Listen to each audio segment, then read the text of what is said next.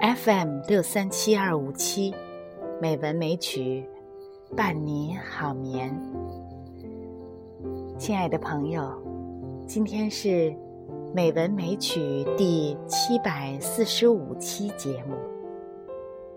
山竹妈咪呀，为大家带来一则小故事。当你到达山顶，其实。一无所有。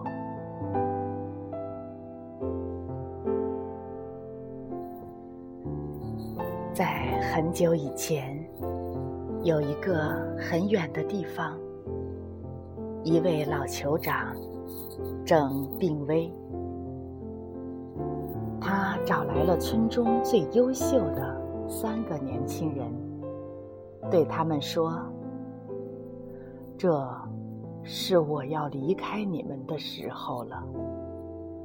我要你们为我做最后一件事。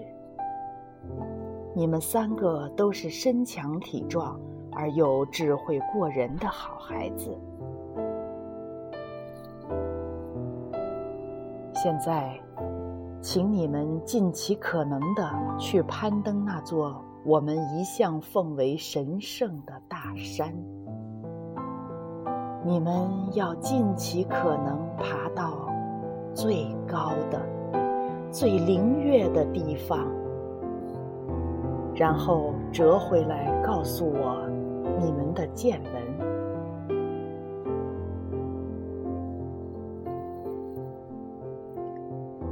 三天后，第一个年轻人回来了，他笑声双叶。一缕光鲜，酋长，我到达山顶了。我看到繁花夹道，流泉淙淙，鸟鸣嘤嘤，那地方真不坏啊！老酋长笑笑说：“孩子，那条路我当年也走过。你说的鸟语花香的地方。”不是山顶，而是山路。你回去吧。一周以后，第二个年轻人也回来了。他神情疲倦，满脸风霜。酋长，我到达山顶了。我看到高大肃穆的松树林。我看到秃鹰盘旋，那是一个好地方。可惜呀，孩子，那不是山顶，那是山腰。不过也难为你了，你回去吧。一个月过去了。大家都开始为第三个年轻人的安危担心，他却一步一蹭、衣不蔽体的回来了。他发枯唇燥，只剩下清炯的眼神。酋长，我终于到达山顶，但是我该怎么说呢？那里只有高峰悲悬，蓝天似垂。你难道在那里一无所见吗？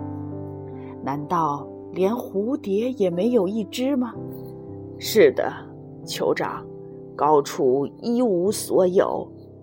你所能看到的，只有你自己，只有个人。被放在天地间的渺小感，只有想起千古英雄悲激的心情。孩子，你到的是真的山顶。按照我们的传统，天意要立你做新酋长，祝福你。